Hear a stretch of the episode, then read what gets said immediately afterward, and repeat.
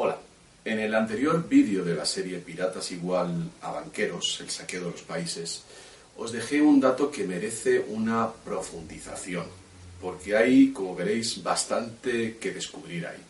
El dato es, bueno, algo que he comentado en la página hace ya muchos años, el absurdo de que se cargue un impuesto al trabajo cuando le llaman renta, el impuesto sobre la renta de las personas físicas. Renta, como sabe todo el mundo, es un alquiler. Tú has rentado una casa, pero no, no un trabajo. Aquí, en esta corrupción del lenguaje, como os vengo diciendo desde hace ya bastantes años, es donde encontramos el corazón, el core, que diría un informático, del sistema.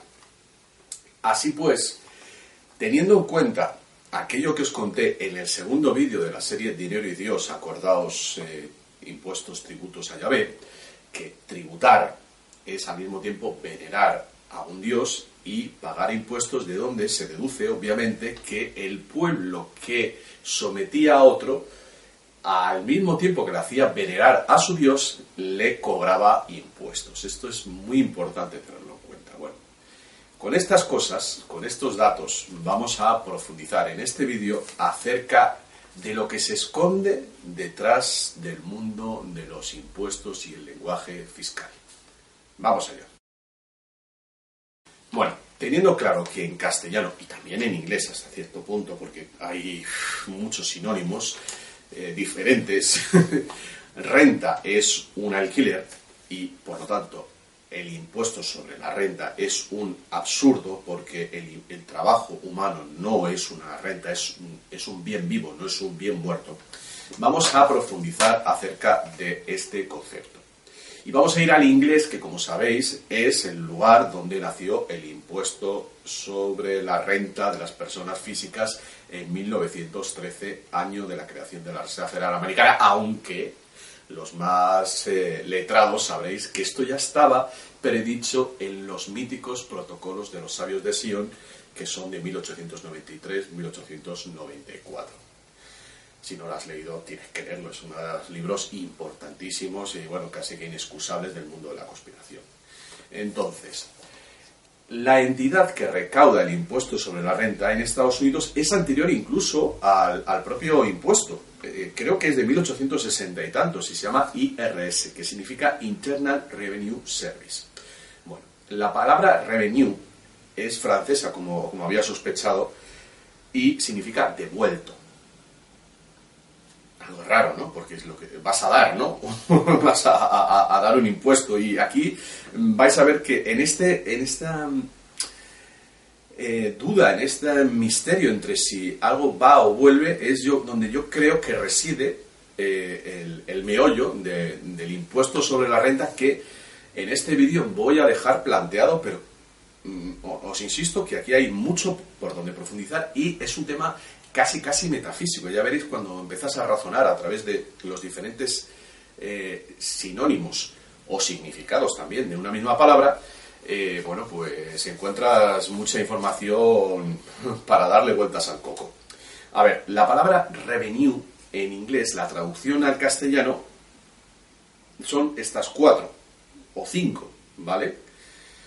Una de ellas es ingresos. Bueno, que esto podría tener algo que ver con el considerar, el grabar con impuesto al trabajo. ¿Qué es ingresar? Es dar paso hacia adentro. O sea, te cobran un impuesto por que entre algo, en este caso, dinero. Lo que pasa, claro, es que lo has trabajado, no, no que sea un alquiler. Eh, te lo has tenido que trabajar. Otro de los sinónimos es, o de los significados de esta palabra, en principio en inglés, pero en francesa, es rédito. ¿Qué es rédito? Pues rédito es un beneficio, es un interés de una inversión, cosa que evidentemente no es un trabajo. Un trabajo no tiene un interés ni hay un beneficio, bueno, en tanto en cuanto si consideras el significado de la palabra beneficio, bien que se hace o se recibe, pero claro, por hacer el bien te van a pagar un te van a hacer pagar un impuesto. Qué raro, ¿eh? Y luego las fundaciones están exentas de impuestos, porque supuestamente sabéis que, se dedican a hacer algo bueno que luego bueno, están implementando en la agenda cultural esta gente, ¿no? Qué raro, ¿eh? Por hacer el bien te cobran un impuesto. Eh, pero el más interesante, sin duda, de, de, los significados de la palabra rédito es regreso, regresado.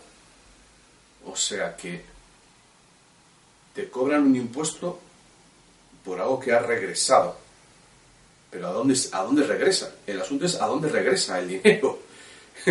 Quedaros con esta idea, que no, no, sé, no queda claro si, si, si ingresas o, regresas.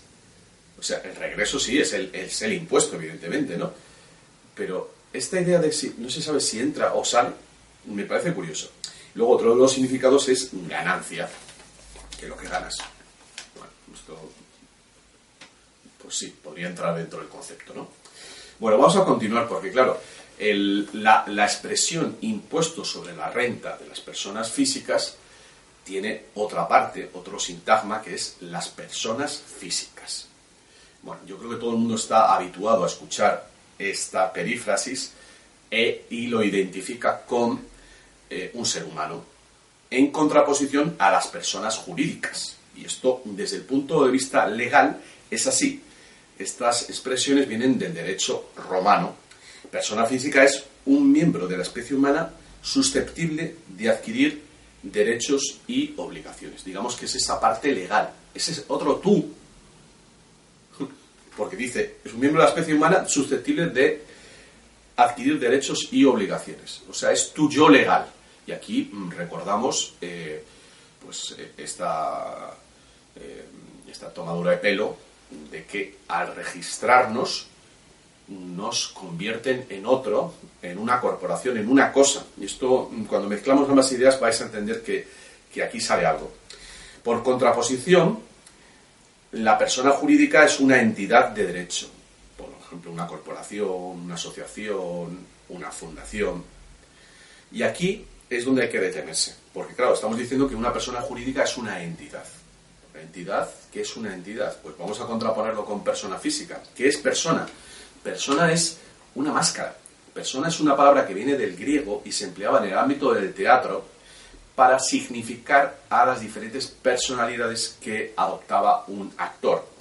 Persona, era para sonar. Claro, entonces estamos hablando que la persona no es el ser, sino es la máscara, es el otro. Y entonces, claro, volvemos a, contraponer esta máscara, esta máscara física, esta persona física con la persona jurídica y, bueno, pues lo que se deduce de aquí es que hay una persona física que es, digamos, el, ser humano pero sin el alma, esto es, es susceptible de, recibir... Eh, bueno, pues estos derechos y obligaciones. Y luego hay una personalidad jurídica, que son estas corporaciones que acaban en los paraísos fiscales, o sea, que, que están repletas de ellas, que son entidades, es decir, eh, eh, digamos que unos seres sin, sin cuerpo. una especie de demonios, podemos decirlo, ¿no? Las entidades son eso, ¿no? Ese es otro significado de la palabra entidad.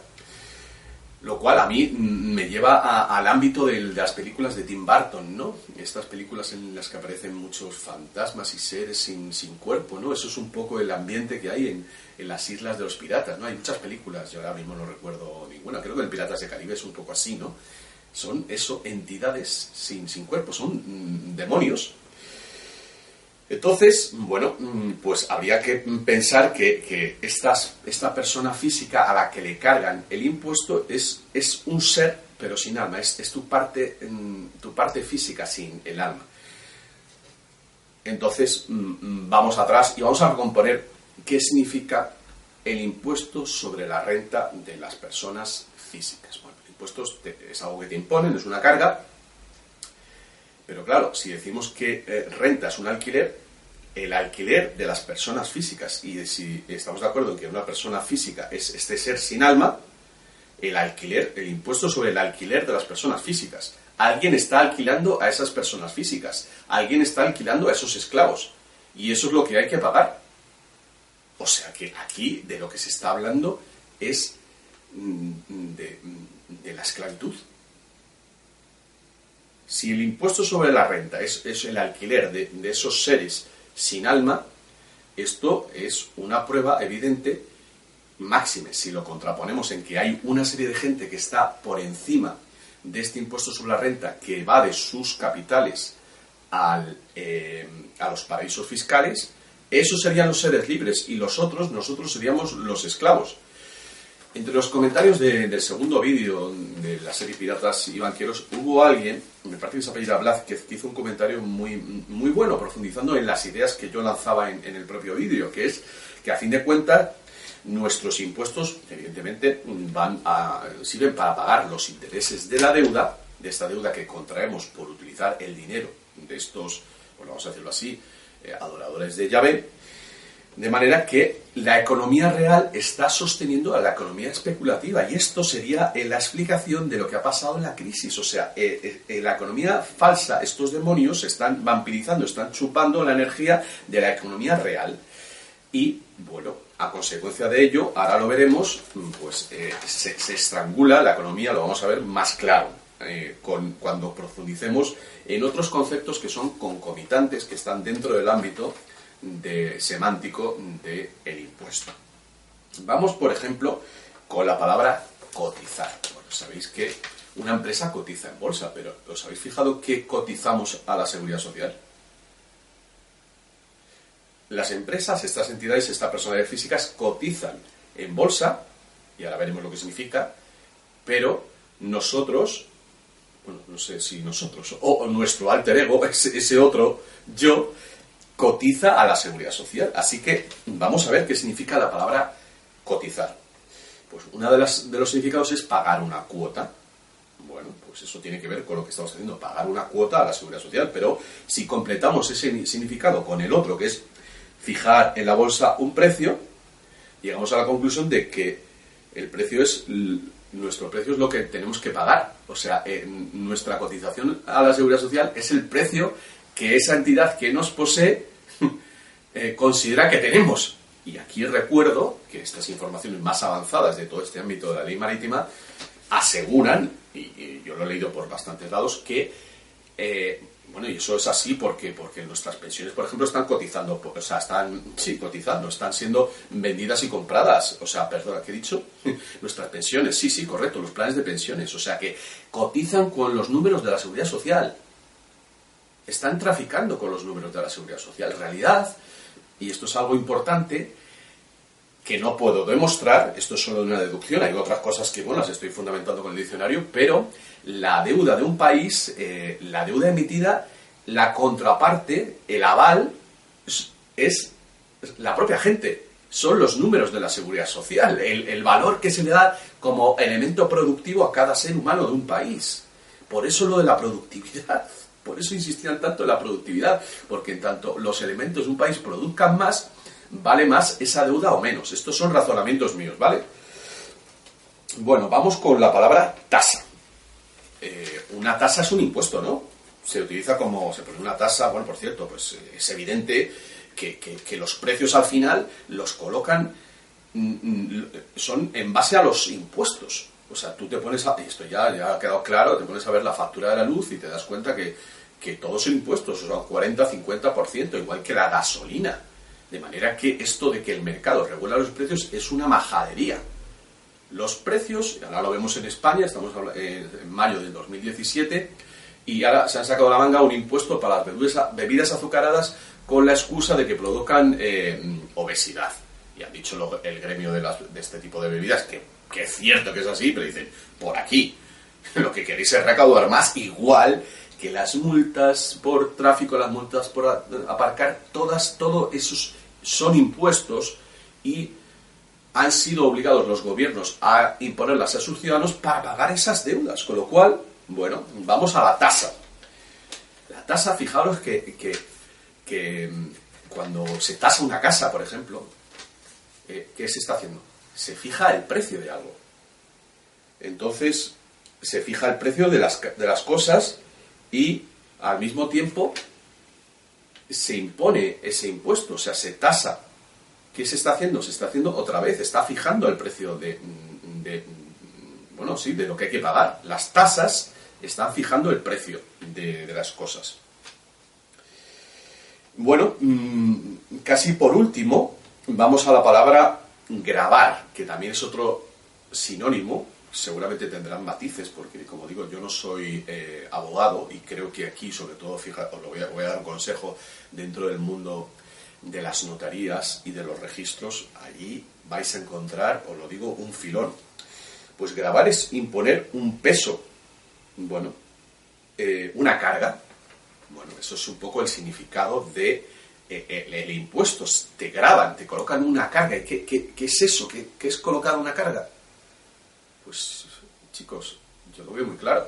Si te colocan una carga es que, que está llevando la carga, es que, es que estás esclavizado. Lo que pasa es que, como llevo diciendo desde hace tiempo, la esclavitud eh, mutó a partir de la Revolución Francesa y se convirtió en algo mucho más sofisticado y por ahí es por donde la gente se ha quedado eh, colgada de esa idea del progreso.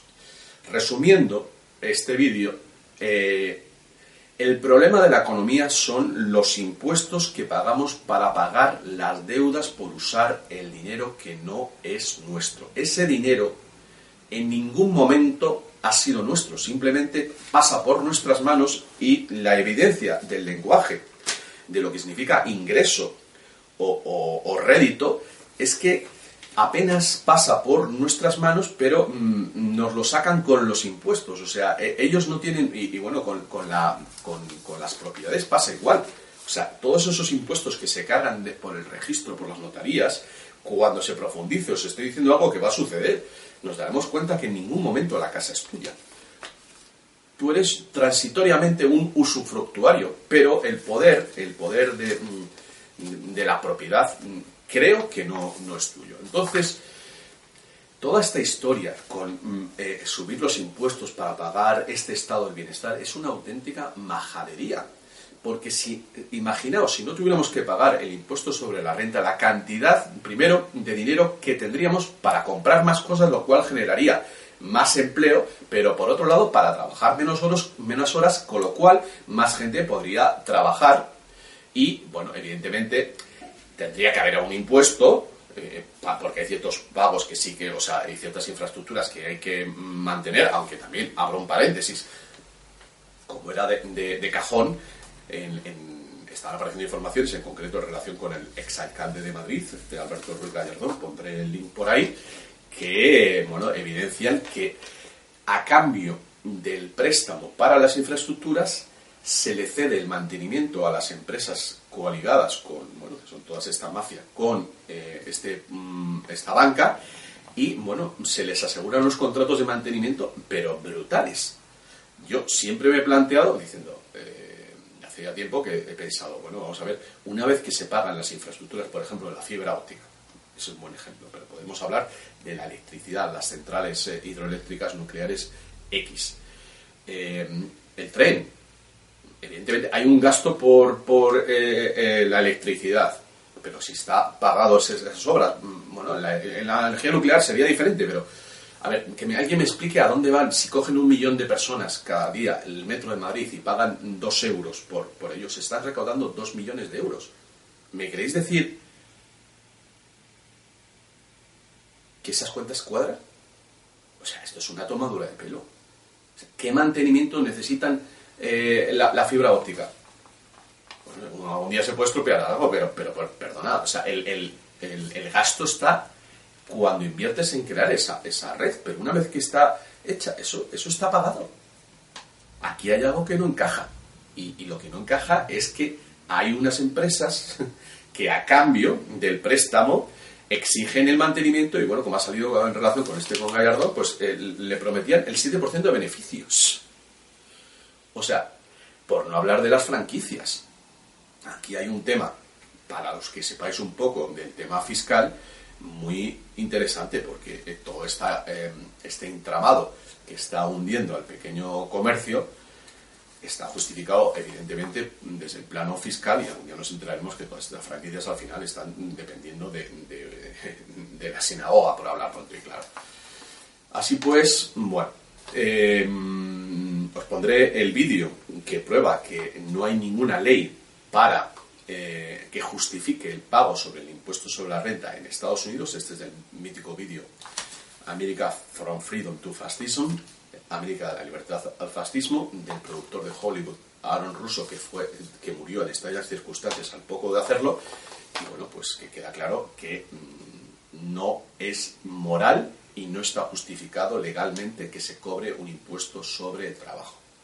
Esto es en Estados Unidos, también os voy a decir que esta información, bueno, mm, tiene que eh, expandirse, pero tampoco recomiendo que mm, toméis unas medidas eh, radicales en cuanto a esto, porque bueno, hay una serie de consecuencias y sobre todo en el ámbito eh, hispano y latino no está claro. En el ámbito anglosajón está más claro. Ha habido gente que ha conseguido a base de esto eh, tumbar, ha habido juicios que se han ganado, pero aquí no está claro y hay toda una labor importante que hacer para traducir y llevar dentro del ámbito hispano estas cuestiones al ámbito de lo legal, que, como digo, y por acabar el vídeo, nos lleva al derecho romano, que a su vez los conceptos creo que deben venir del, mundo griego, y bueno, todavía está en el limbo saber de dónde copiaron los griegos algunos de sus conceptos legales, que bueno, pues de los que seguimos bebiendo y que seguramente vamos a tener que desmontar